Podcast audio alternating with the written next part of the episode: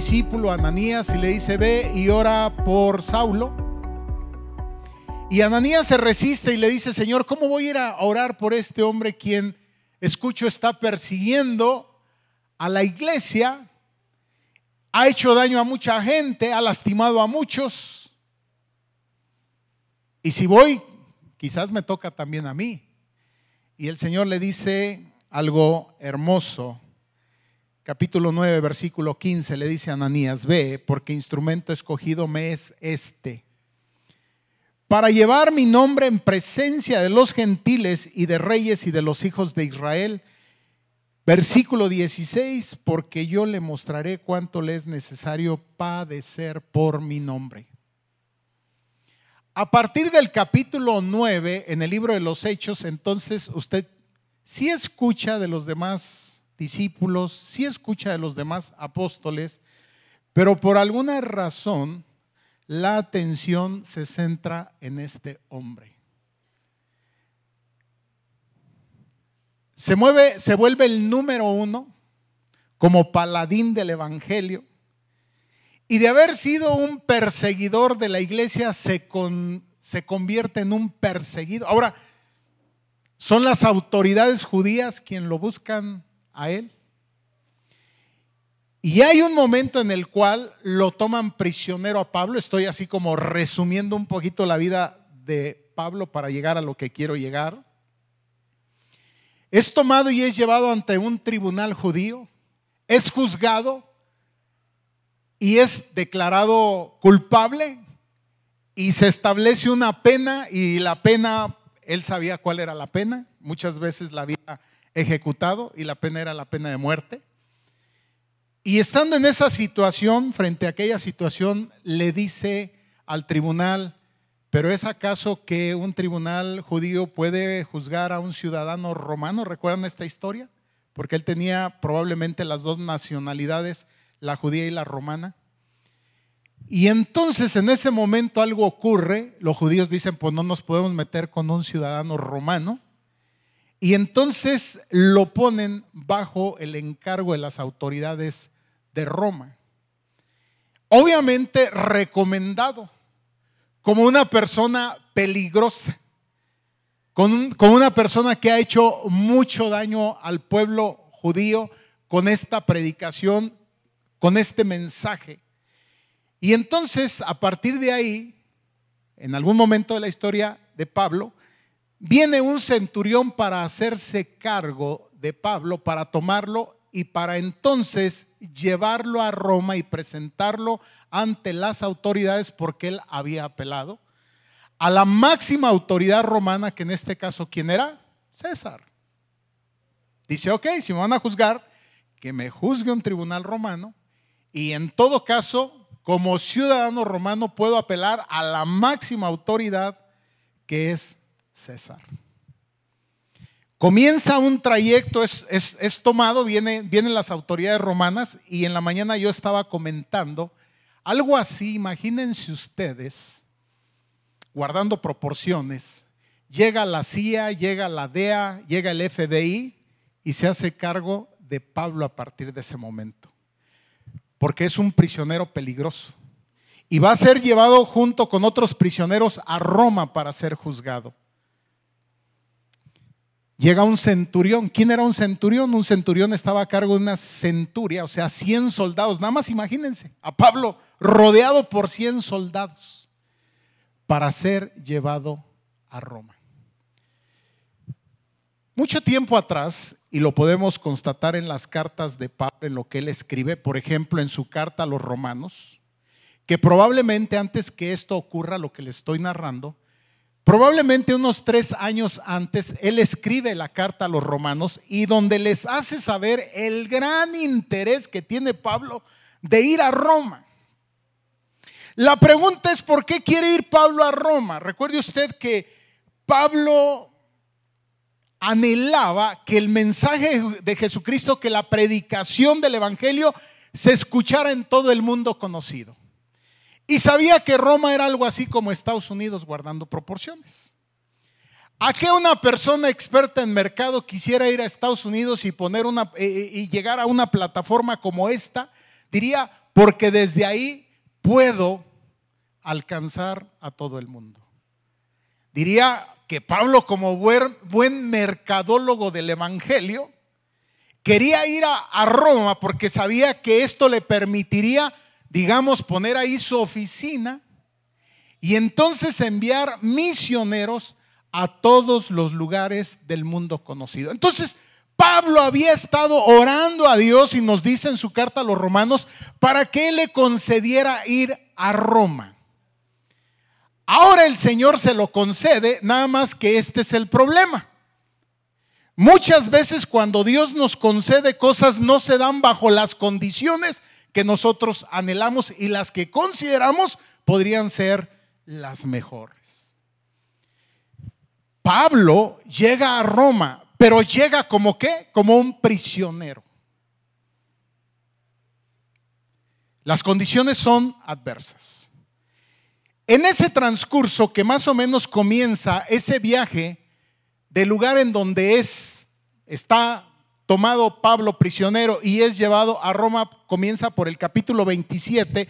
El libro de Hechos tiene 28 capítulos y empieza a dar cuenta de cómo es ese viaje, cómo es ese trayecto expuesto, imagínese usted, ¿no? Trate de imaginar casi el Chapo Guzmán. Todo el sistema de seguridad alrededor de este prisionero, de este reo, condenado para ser juzgado en Roma. Una centuria, 100 soldados guardando, protegiendo, cuidando la vida de Pablo para poderlo presentar ante las autoridades romanas ya llegan por él, lo suben a un barco, comienzan la travesía y se encuentra con una situación, naufragan. En medio de ese naufragio que se da, antes de que ocurra, Pablo tiene una revelación de parte de Dios y le dice el Señor a través de un ángel, acá nadie va a morir, todos vamos a sobrevivir. Y trata de poner, ah, cuando empieza, digamos, toda la tormenta, toda la tempestad, le dice, hey, tranquilos todos, acá nadie va a morir. Y vemos a un Pablo que aún en medio de unas circunstancias completamente adversas, toma control de la situación. Toma, se pone por encima de las circunstancias y no solamente para él, sino para los prisioneros, para la tripulación y aún para los soldados trata de crear un estado de tranquilidad de seguridad y efectivamente nadie perece. Llegan a una isla, la isla de Malta, y en esa isla, bueno, acá supongo todos están con frío, el agua está helada, no lo sé. Y entonces dice la gente, bueno, tranquilos, vamos, vamos a hacer una fogata, vamos a calentarnos acá, empiezan a recoger a palos secos, ramas secas, y vemos a un Pablo en medio de una situación involucrándose en una tarea, en un trabajo. Es decir, no lo vemos pasivo, eh, acá yo soy el prisionero, ¿eh? Sino lo vemos involucrándose, agarrando ramas secas, participando, contribuyendo en medio de una situación. De tal suerte que al recoger una de las ramas, dice el texto, que una serpiente le prende de la mano, le muerde y parece ser que era un animal muy venenoso porque dice que los nativos del lugar cuando ven acá esto dicen, no, este hombre de veras que le está lloviendo en mojado. ¿Por qué? Porque ahorita acaba de sobrevivir a un naufragio y ahora una serpiente muy venenosa le va a quitar la vida. Sin duda alguna los dioses y el juicio de los dioses ha caído sobre él y estaban esperando que Pablo muriera. ¿Qué creen que ocurre? Que Pablo no muere. Y entonces, de considerarlo un criminal, dicen, eh, acá debemos tener un Dios. Y entonces esto le vale el reconocimiento y el respeto y además que Pablo es llevado a un lugar ahí mismo en la isla ante una persona muy importante porque uno de los familiares de esta persona está muy grave, está muy enferma y entonces como Dios pensemos, como alguien muy especial lo llevan para que haga algún tipo de intervención y lo que hace Pablo es que ora y aquella persona sana. ¿A dónde voy? En medio de una circunstancia muy difícil, de prisionero, de una persona, diríamos, muy boca bajeada, déjenme utilizar este término, en unas circunstancias muy difíciles, poco a poco Pablo va avanzando y va ganando un reconocimiento, una estima y va tomando una posición en medio de esa situación completamente adversa. La predicación se llama más allá del límite. Es decir, cómo vive un hombre más allá de sus circunstancias. ¿Qué clase de hombre es este que puede tomar control, puede ir tomando control de sus circunstancias e irse imponiendo a ellas poco a poco? ¿Cuál es la clave? ¿Cómo se hace eso? Porque la mayoría de nosotros quedamos atrapados por las circunstancias. La mayoría de nosotros las circunstancias nos determinan y acá tenemos a un hombre que determina sus circunstancias. Wow, o sea, yo digo, entonces me interesa conocer más la vida de Pablo. De tal suerte que ocurre todo esto, finalmente pasan un tiempo en este lugar, se hace bonanza, una nueva embarcación y llegan a Roma. Y él ha llegado como un prisionero. Pero vean ustedes lo que ocurre, y así cierra el libro de los Hechos, en el capítulo 28, versículos 30 y 31, el libro de los Hechos cierra esta narrativa de esta manera. Y Pablo permaneció dos años enteros en una casa alquilada y recibía a todos los que a él venían predicando el reino de Dios y enseñando acerca del Señor Jesucristo, escuche usted, abiertamente y diga conmigo, sin impedimentos. Te voy a, que el Señor me ayude a mostrarte algo que descubrí. Que los impedimentos no tienen que ver con las circunstancias. Que los impedimentos tienen que ver cómo nosotros entendemos e interpretamos las circunstancias y cómo respondemos a ellas. ¿Me estoy explicando? Lo veremos. Qué interesante. Pablo quería ir a Roma. Está en Roma, no eran las mejores condiciones. Era de otra manera, pero ¿saben lo que él decía? Yo creo cada vez, bueno, pero voy a Roma. Y a Roma llego porque llego, como sea. Y cómo en ese transcurso se van presentando muchas situaciones que podrían ser o parecer adversas para Pablo, pero que cada de cada una de ellas iba tomando ventaja para tomar una posición respecto de todo el grupo que le rodea. ¿Me estoy explicando? Va sacando ventaja. El naufragio lo ve como una oportunidad para ver cómo Dios está con él y cómo Dios a través de él ha guardado a todo el grupo. El momento en que le pica la serpiente lo ve como una oportunidad también ¿Para qué? Para que Dios obre a través de su vida, manifieste su poder, tome posición y entonces pueda anunciar sin ningún tapujo el Evangelio. Y hacer justamente aquello que el Señor le ha pedido que haga. Ve y ora por este hombre Ve y ora por él, porque yo le voy a mostrar cuánto le es necesario padecer por causa del Evangelio. Yo lo he elegido para que vaya y predique la palabra. Y cuando Pablo tiene claridad en lo que tiene que hacer y hace lo que tiene que hacer, lo demás, el resto lo hace Dios. Así funciona. Cuando se tiene claridad sobre lo que se tiene que hacer, las circunstancias no determinan lo que tienes que hacer. Haces lo que tienes que hacer por encima de las circunstancias. ¿Qué quiere decir? Que cada, cada situación, cada adversidad es una oportunidad para Pablo, como él lo dice, para que la gloria y el poder de Dios se manifieste. Llega los estudiosos dicen que muy probablemente no solo impactó la vida de la tripulación, no solamente impactó la vida de aquellos criminales que lo rodeaban, sino probablemente impactó la vida de este centurión y de todo de toda su compañía. Y probablemente esto le valió que el centurión hiciera recomendaciones, a quien no sé, y que propusiera Ahorita me dice alguien que estudia leyes acá, según el derecho romano, que a Pablo se le diera un tipo de prisión domiciliaria. Esto de la, presión, de la prisión domiciliaria no es nuevo. Yo creo que dentro estaba establecido en el derecho romano. No sé, Mike, luego me lo platicas.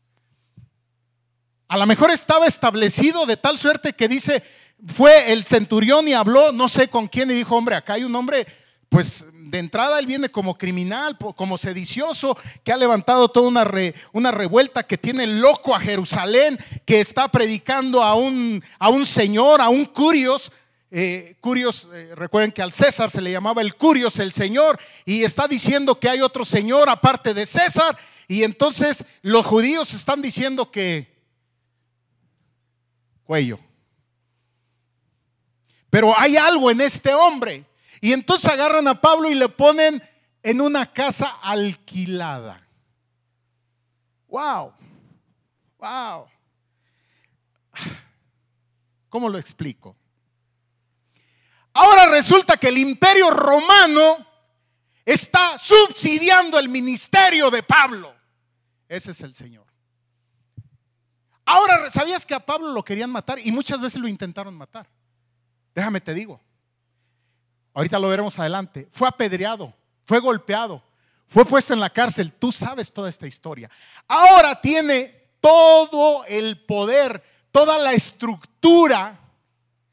¿sí? Ciertamente está como prisionero, pero dice un comentarista y me gusta, no había lugar más seguro para Pablo en ese momento que ese. De otra manera lo matan. Pero ¿cómo entender la economía de Dios? ¿Cómo entender esto cuando no me cuadra? ¿Cómo entender lo que me parece una adversidad cuando contribuye al plan y al propósito de Dios? No lo puedo entender. ¿Cómo alguien lo puede entender? Y creo que alguien lo puede entender cuando tiene claridad sobre su llamado y sabe que no se trata de emociones, de sentimientos, sino de convicciones. Es un hombre con convicciones y hace lo que tiene que hacer. No es asunto de contentillo. Hoy el sol salió, hoy llovió, hoy hizo frío. Imagínate, situaciones completamente adversas. Pero él está haciendo lo que tiene que hacer y Dios está encargando de todo lo demás. Ahora Pablo está ahí, encerrado, en una casa alquilada, pero vean qué condiciones. Recibía a todos los que a él, dice el texto, venían. Este lugar, esta casa, subsidiada por el imperio romano, protegido, sí, tenía guardias, sí es cierto, no podía ir ni a la esquina, no podía ir ni a la tienda, parecen condiciones difíciles, pero ¿sabe lo que él hacía? Él hacía lo que tenía que hacer. La gente venía y aquel lugar se había convertido en un templo, pero también se había convertido en una cátedra, dice que enseñaba. Desde ahí estaba discipulando. Déjame decirte algo más que ocurrió. Algo muy interesante. No sé si tú sabes cuántas, cuántos de los libros del Nuevo Testamento los escribió Pablo. Bueno, te lo digo, trece. Trece libros del Nuevo Testamento los escribió Pablo. ¿Sabes cuántas cartas o cuántos libros los escribió desde ahí? Fácil, cuatro. Una de ellas, Efesios. Otra, Filipenses. Y la otra, Colosenses. Quizás en medio de tanto que hacer, Pablo había dicho, ah, cómo me gustaría escribirle a los hermanos de Filipos. Ah, de veras que traigo ahí un pendiente con los hermanos de Éfeso. Me encantaría escribirles algo a los hermanos de Colosas, a los hermanos, en fin. ¿Sabes algo? Había encontrado el tiempo para escribir también. ¿Qué quiere decir, hermanos? Que aquí vemos a un hombre que trasciende, que las condiciones no lo restringen, es un hombre que vive otra dimensión, la dimensión de la libertad, más allá de lo que consideramos un impedimento. Así vive Pablo. Mejor oportunidad no podría ser esta que ahí va a los filipenses. Gozaos en el Señor. Otra vez les digo, gócense en el Señor. Espérame, Pablo está en prisión. Bueno, en arresto domiciliario. Pero desde ahí, imagínense cómo, o sea, a ver, a ver si me estoy explicando, ¿cómo puedes trascender tus condiciones? Aquí dice la palabra que predicaba el reino de Dios y enseñaba acerca del Señor Jesucristo abiertamente, otra versión dice, con libertad y sin impedimento. Los minutos que me quedan me quiero centrar aquí. ¿Cómo entiendo esto? Con libertad. A ver, espérame. Aquí debe haber un error. Para empezar, Pedro está en prisión domiciliaria, arresto domiciliario. ¿Cómo es que él puede decir que lo hace con libertad? ¿Y cómo es que lo hace sin ningún, así lo ve él, sin ningún impedimento? Y encontré algo muy interesante. Primer lugar, ¿qué es un impedimento? Sinónimos, obstáculo, inconveniente, estorbo, dificultad, escollo, freno, limitación, traba, engorro, complicación, enredo, retraso, contrariedad, interrupción. Hay gente que cuando enfrenta estas circunstancias, escucha lo que voy a decir, encuentra impedimentos para hacer lo que tiene que hacer. Encuentra impedimentos. Hermano, no vino a la iglesia. Ay, hermano. Hermano, ay, hermano. Es que usted no sabe. Pablo podía decirle esto al Señor, sí, yo quería venir a Roma, pero no la friegues, así no. Sí, claro, no somos así. No nosotros le ponemos las condiciones a Dios. No nosotros queremos determinar lo que corresponde. No. No. Encuentras obstáculo. Ay, Señor, pues yo quería ir a Roma, tenía pensado anunciar, pero mira, pues ya aquí ya nos hundimos. Yo creo que nos quedamos en Malta. No, hay que hacer lo que hay que hacer. Hay que juntar ramas, hay que juntar ramas. Hay que hacer lo que hay que hacer, no no hay que poner nosotros los ojos en el obstáculo, porque si ponemos los ojos en el obstáculo, en la situación, entonces encontramos impedimento. Acá estoy hablando de otra clase de hombre. Acá estoy hablando de ti, de mí, a lo que Dios nos llama, a ser otro tipo de personas. Este tipo de personas.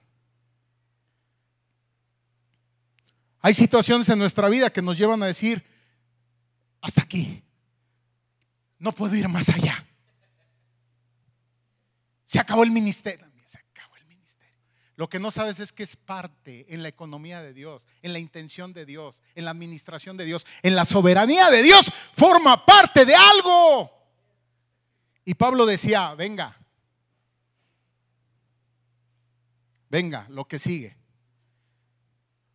Un problema familiar, una crisis financiera, una enfermedad, no lo sé con toda libertad y obstáculo. Me detengo ahora en la palabra libertad. Interesantísimo lo que te quiero compartir. La palabra griega, que más o menos sonaría así como parecía, ¿sabe lo que significa? Pon atención a esto. Pon atención. Ahí fue cuando yo dije, wow. ¿Sabe lo que significa? Libertad interior. ¿Me va siguiendo? Te lo explico con otro pasaje. Primera de Corintios capítulo, segunda de Corintios capítulo 4, versículos 8 y 9. Esto nos va a ayudar a entender con toda claridad este tema. Y creo que si lo entendemos y creo que si lo empezamos a vivir, el Señor nos va a llevar a otro nivel. Vámonos desde el versículo 7. Fíjese lo que dice Pablo ahora escribiendo a los hermanos de Corintio, el mismo Pablo del que estamos hablando. Dice, pero tenemos este tesoro en vasos de barro para que la excelencia del poder sea de quién? De Dios. O sea, el poder no viene de Pablo. O sea, uno no puede, vamos a ver que uno no puede con las circunstancias. Es el poder de Dios actuando en nuestra vida. Y cuando el poder de Dios está actuando en nuestra vida, entonces podemos transformar las circunstancias. O podemos estar más allá de las circunstancias, como lo quieras ver. Y vamos a ver que a veces las transformamos, a veces las circunstancias cambian y a veces solamente mejoran. Para Pablo sus circunstancias no cambiaron, siguió en el bote. Siguió en el bote por dos años. ¿Y de ahí a dónde crees que fue? ¿A dónde crees que fue? Di conmigo. Como el chinito, cuello. Hay dos teorías. Hay una discusión aquí. La verdad es que hay dos planteamientos. Pero como quiera, el fin fue el mismo. Que probablemente Pablo logró por un tiempo su libertad, pero fue reaprendido. Y la segunda vez que habría sido reaprendido, habría sido ejecutado por Nerón. Justamente le dio cuello. Otra es que no, que de aquí no lo sabemos, pero ¿a qué voy? Que a veces las circunstancias no van a cambiar para ti. Y yo sé que esto te emberrincha delante de Dios. Y que yo lo diga, no, casi te vas a otra iglesia donde te digan que sí van a cambiar las circunstancias. Probablemente no, porque eso tiene que ver con la soberanía de Dios. Eso tiene que ver con, eso yo no lo decido, eso lo decide el Señor. Pero van a mejorar. Y ahí se va a cumplir el plan y el propósito de Dios. Entonces, de manera que Pablo podía estar por encima de sus circunstancias y hasta podía decir, mira, sea que viva o que muera del Señor soy. Es más, si me dieras a escoger ahorita no sé ni qué. Si tuviera que partir encantado de la vida porque sé lo que me espera. Pero aquí, ah, cuánto trabajo hay. Imagínate. Qué mentalidad. O sea, cuánta necesidad de seguir predicando, expandiendo la verdad del Evangelio. Entonces ya no sé qué decidir, pero bueno, lo dejo en la voluntad de Dios, que es perfecta. Significa entonces, te decía, libertad interior. Y te voy a mostrar cómo este pasaje me ayudó a entenderlo. Pero tenemos este tesoro en vasos de barro para que la excelencia del poder sea de Dios y no de nosotros. Escucha, que estamos atribulados. ¿Qué es lo que genera atribulación? ¿Has estado atribulado? ¿Qué es lo que genera tribulación? Situaciones externas que atravesamos, que estamos viviendo. Inseguridad, ahí te va un tema. Situación económica del país, ahí te va otro tema. Situación en una pareja, en medio de una relación de pareja, otro tema. ¿Cuál te gusta? Ponle el tema que quiera. Son situaciones que generan, un estado de tribulación, provocadas por qué? Por una situación externa. Pero lo que sigue está tremendo. Esa es la situación externa, dice Pablo. Estoy atribulado en todo mas no angustiado. Y esa es mi responsabilidad. ¿Cómo respondo a esa situación? La tribulación tiene que ver con lo que me rodea, con lo que me provoca, con lo que me agrede, con lo que me golpea. Pero dice, mi responsabilidad en medio de esto es, ¿dónde pongo los ojos? Alguien dijo una frase, no son las circunstancias lo que nos altera, sino es el pensamiento que guardamos respecto de ellas. ¿Me sigue? No son las cosas que están sucediendo, sino lo que yo pienso respecto de lo que está sucediendo. Ay, mami, yo creo que ahora sí, ya me cargó el payaso. No, ahora sí, no, ya, estoy muerto. De esta no salgo. Es decir, aquí está. Y Pablo, vean cómo está respondiendo esa libertad interior que le da la relación con Dios, el entender que Dios eso me llamó. Él me llamó eso, Él me dijo que fuera y lo hago, pues yo lo hago. Punto. Yo lo voy a hacer. Yo hago lo que tenga que hacer, punto. Lo demás lo va a hacer el Señor. Estamos atribulados en todo, mas no angustiados. En apuros. ¿Algún apuro? Dime. No, mañana tengo que pagar la tarjeta. ¿Un apuro? Es una situación externa. Pero escucha, mas no desesperados interna. ¿Qué quiere decir, hermanos? Como vas viendo, creo que las limitaciones, los impedimentos los vamos poniendo nosotros. Y esos impedimentos nos van frenando en el plan, en el propósito, detiene nuestro avance, impide nuestro crecimiento, nuestra maduración. Todavía no entendemos que en la economía de Dios el que se haya hundido el barco tenía un propósito. El que le haya mordido la serpiente tenía un propósito. Hoy está en una casa pagada, subsidiada por el imperio romano. Hoy tiene tiempo para escribir las cartas de la cautividad. Hoy, tiene tiempo para enseñar a sus discípulos. Y hoy tiene tiempo para dejarnos a nosotros también un legado y una enseñanza. No angustiados, en apuros, no desesperados. Escucha, perseguidos, perseguían a Pablo. Sí, te digo que de perseguidor se convirtió en perseguido. ¿Y cómo te sientes? ¿Te has sentido alguna vez perseguido, casi paranoico? El estado paranoico, el estado de persecución es un estado de desamparo. Es que me persigue la desgracia. Es que me persiguen las situaciones. Es que no me repongo de una cuando ya estoy de otra. Pues ya estoy en estado así como de paranoia. Y dice él, y ese estado es un estado de desamparo. ¿Sabes qué? Yo no estoy desamparado. Jamás he escupido al cielo diciendo, Señor, ¿dónde estás pues? pues ¿Cómo es que la nave se hunde? Señor, pues ¿qué te pasa? La serpiente me muerde.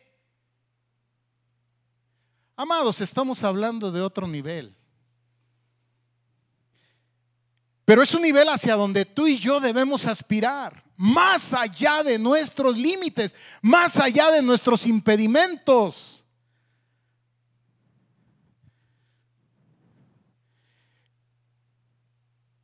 Perseguidos, mas no desamparados, un estado de desamparo, es un, un estado del alma, ¿cierto? Escucha lo que sigue. Derribado, sí, lo habían tirado a Pablo muchas veces al suelo, órale.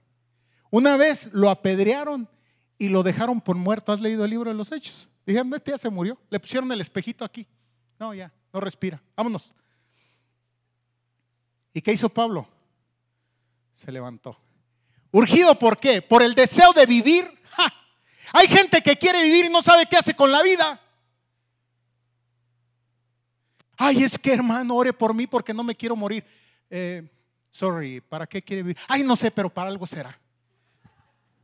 No, Él quiere vivir porque hay un propósito, porque hay un llamado, porque hay un destino, porque hay una intención. Hay que vivir con sentido, hay que vivir con dirección, no hay que vivir por vivir. Hay gente que hay aquí disfrutando de la vida. Qué aburrido. Sí, por eso cuando se les hunde el barco, se les acaba la vida. Sí, en serio, porque no tienen intención, porque no tienen propósito, porque no saben a dónde va. Y alguien que tiene intención y tiene propósito, se le hunde el, banco, el barco, agarra una tabla y rema.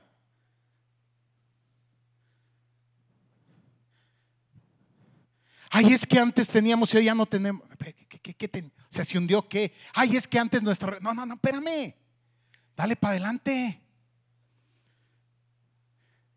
Derribado, pero dice, pero no destruido. Todavía respiro. Aquí estoy. Termino con esto. Alguien dijo, y vas a identificar esta frase. Si no puedes volar, corre. Si no puedes correr, camina. Si no puedes caminar, gatea.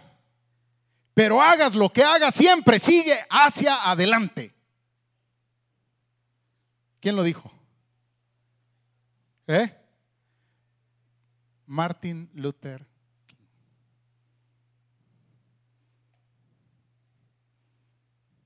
Gatea. Yo digo de otra manera, si te vas a caer, caerte por lo menos para adelante. 20 centímetros y le avanzas. ¿eh? Entonces, este tipo de hombres, de mujeres en la Biblia, hermanos, nos desafían, nos dejan un legado. Nos enseñan un camino que es cierto, no nos gusta caminar, no nos gusta andar. No queremos recorrer este camino. Y esto me lleva a otra frase que me encanta. Hay hombres que luchan un día, dice, y son buenos. Hay otros que luchan un año y son mejores. Hay quienes luchan muchos años y son muy buenos.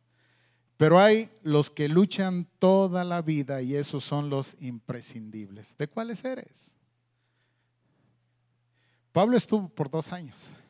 Señor, un año más. Estoy orando. Un año más, Señor. Espérate, no condiciones a Dios.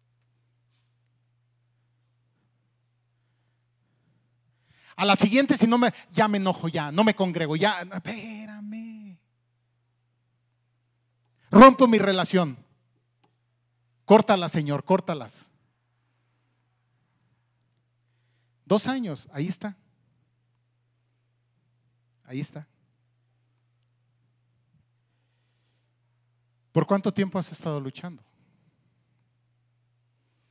El Señor nos ha invitado a luchar, hermanos, todos los días. Si alguno quiere venir en pos de mí, niéguese a sí mismo, tome su cruz cada día y sígame. No es un asunto de contentillo. Me queda, hoy me va quedando claro, cada vez me va quedando más claro. Hay gente que quiere negociar el reino de Dios. Hay gente que quiere decir que sí, que no. Ni modo, a lo mejor después de lo que voy a decir ya no vas a regresar a esta iglesia, no me importa. El reino de Dios no se negocia, hermano. El reino de Dios sufre, sufre violencia y solamente los violentos lo arrebatan.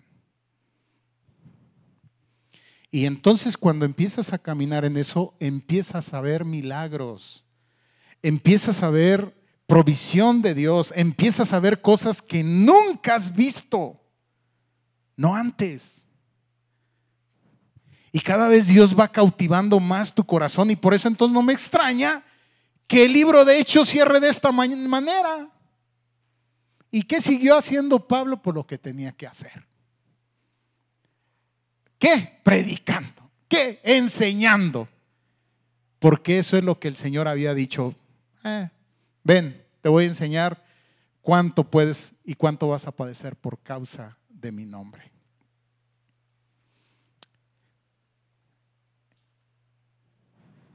Inclina tu rostro, cierra tus ojos y vamos a orar.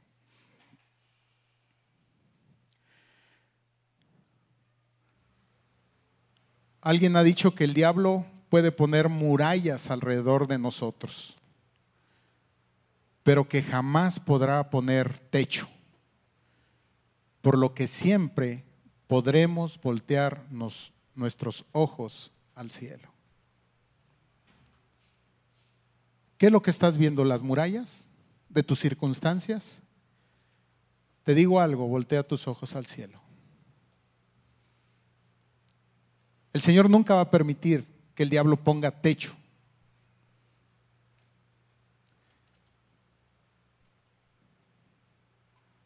Entiende, cree en el poder de Dios. Pablo podía decir, escribiendo a los hermanos de Filipo, todo lo puedo en Cristo, escucha, que me fortalece. Y es real. Lo podemos, pero ¿en quién? En Cristo. Por nosotros mismos no. Las circunstancias nos derrotan, nos vencen. La tribulación nos hace sentir angustiados. La persecución nos hace sentir desamparados, abandonados. El dolor nos hace encontrar impedimentos.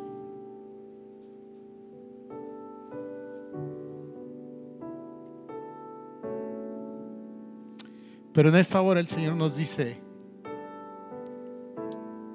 pon tus ojos en mí.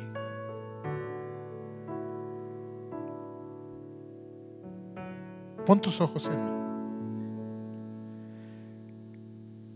Señor, aquí están todas estas circunstancias, las que nos resulta difícil trascender.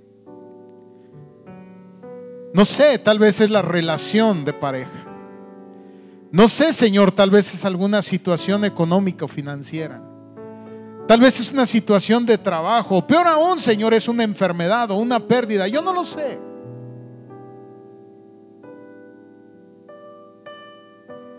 Esas son las circunstancias, Señor, que me rodean. Esos son los muros que pretenden impedirme,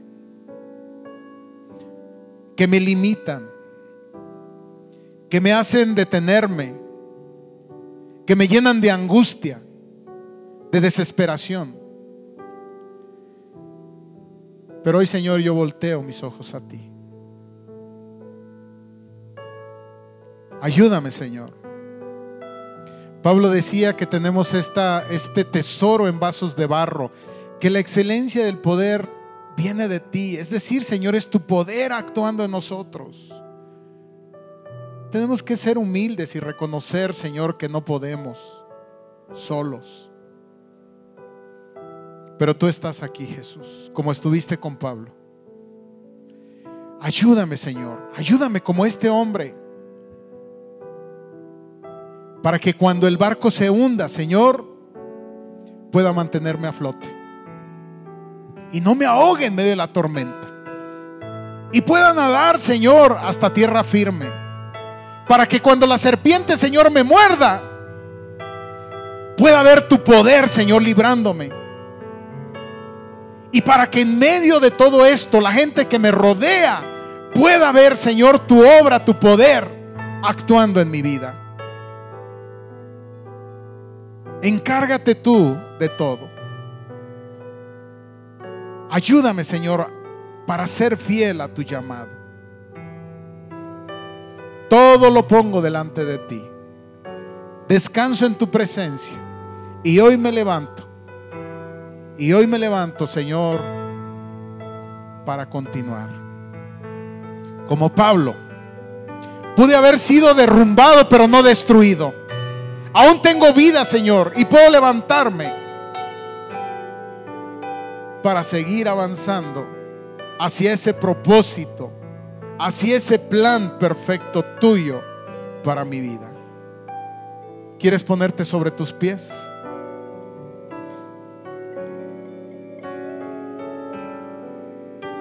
Aquí estamos, oh Dios, delante de ti.